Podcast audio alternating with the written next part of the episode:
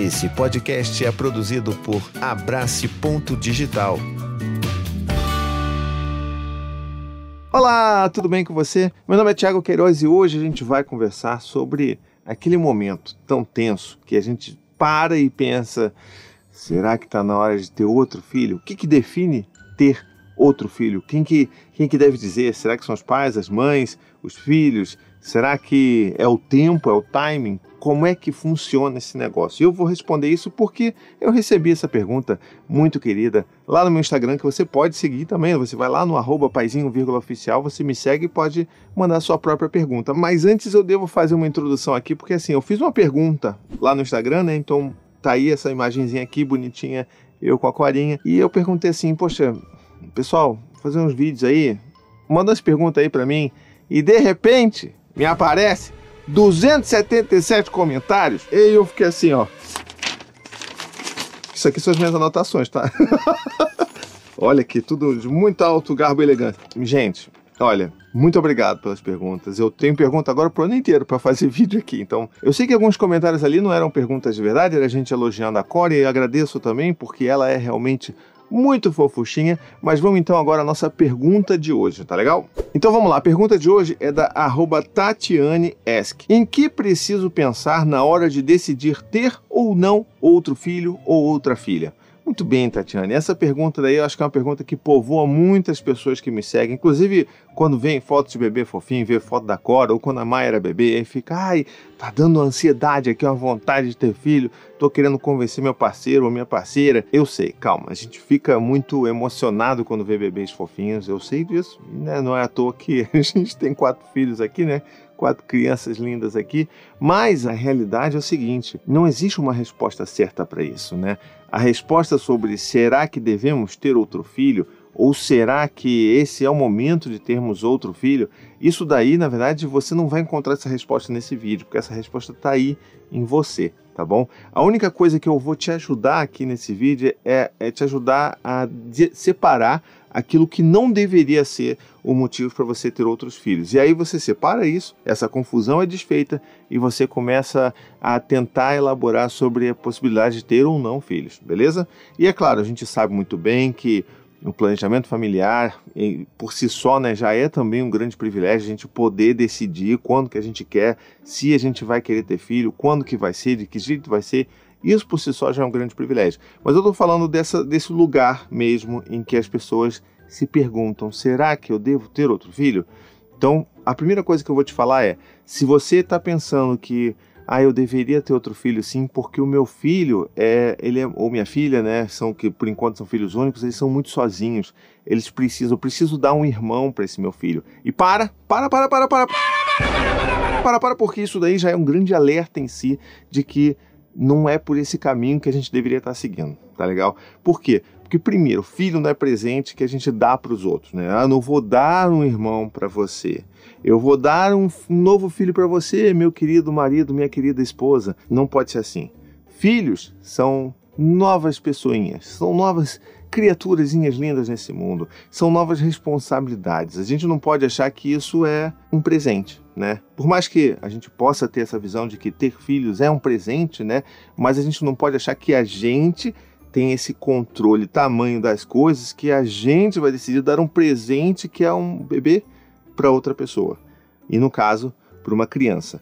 Por mais que às vezes a gente saiba muito bem que tem um irmão aí, um filho único, né, que está pedindo muito para um irmão, por quê? Porque ele vê os amigos da escola com irmãos e tudo mais e quer ter essa experiência para si, a gente tem que entender que não são eles que vão definir isso. E a gente não pode utilizar isso como um fator de decisão sobre o que a gente quer ou não. Porque isso é colocar um peso muito grande, uma responsabilidade muito grande nos ombros de uma criança. Entende? Eu estou falando aqui, né, que, por exemplo, é, o meu filho ele tem uma decisão sobre a composição da família que eu estou criando com o meu companheiro, com a minha companheira ou sozinho. Entende? Não pode ser por aí. Essa criança ela não tem ainda discernimento nem maturidade para definir, para decidir esse tipo de coisa.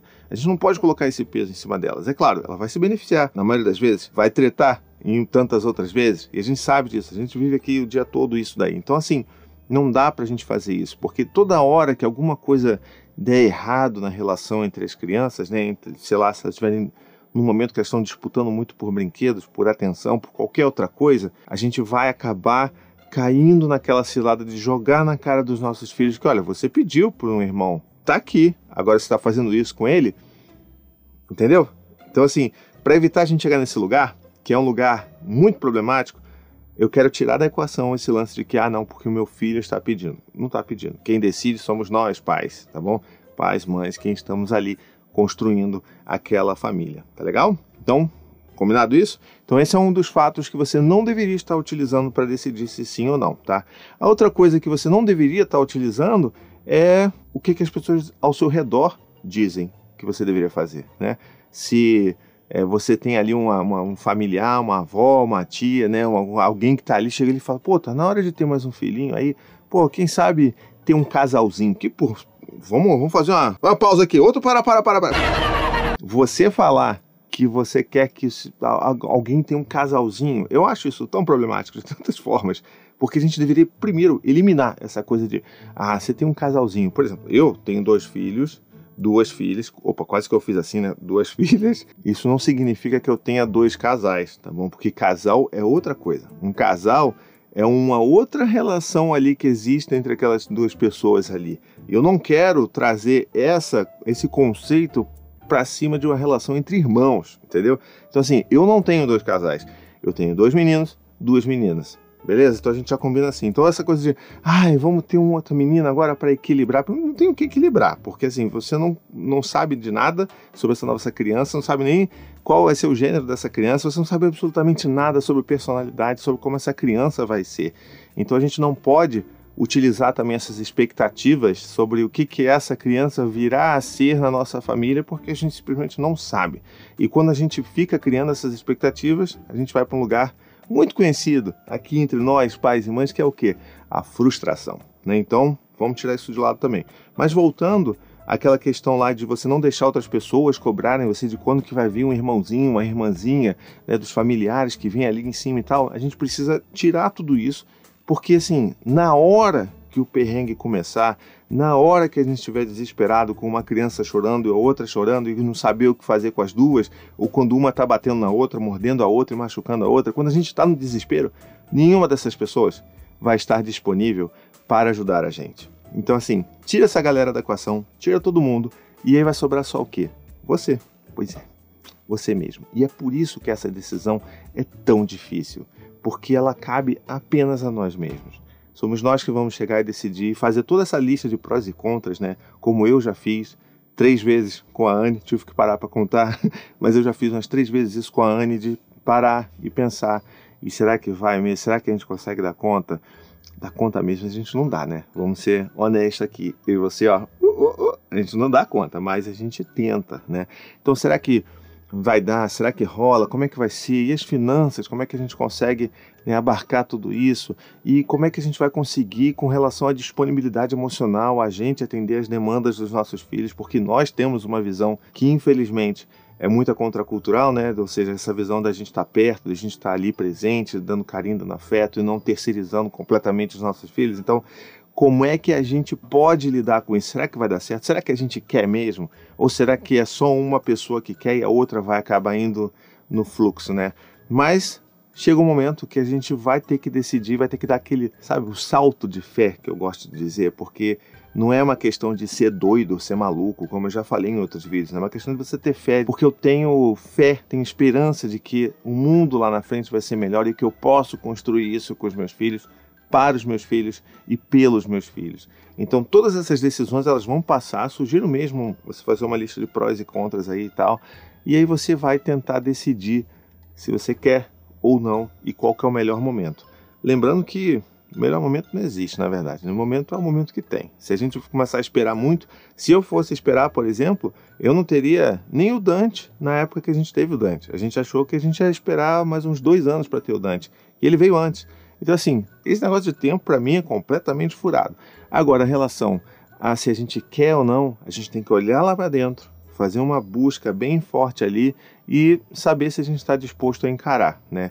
E olhando, inclusive, informações aí que tem um pai e uma mãe e que a mãe está querendo mais que o pai, eu fico aquele lembrete para você, pai. Se você vai topar, você tem que estar tá junto porque é trampo. Não é que nem um, pô, você adotar um novo pet, pegar um novo cachorrinho, não. É trampo. Então você tem que estar junto. Se você não estava junto no primeiro, você vai ter que tá, chegar junto de verdade nesse segundo filho, ou no terceiro, ou no quarto. Beleza? Então é isso que eu tinha para dizer. Eu espero que eu tenha ajudado com essa pergunta. Se você se sentiu ajudado ou ajudada, deixa aqui nos comentários, tá legal?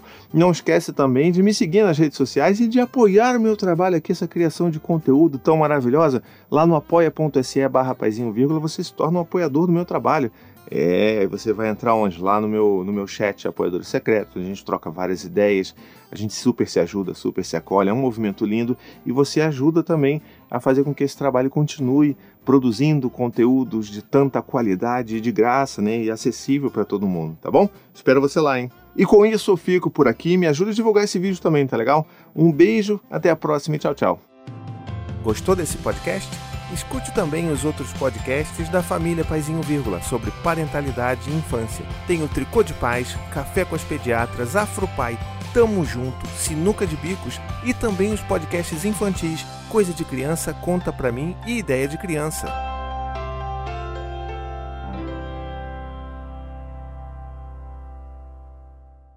To the 25 senators who just voted against U.S. veterans and their families, you flip flopped. Voted no on the Honoring Our Pact Act. You know it provides medical help to vets, makes amends to veteran families who lost children to recklessness. You voted yes just days ago. Why the flip flop? Don't put politics ahead of vets and their families. To everyone listening, contact your United States senators today. Demand they vote yes. Make the Honoring Our Pact Act law now. Paid for by SO.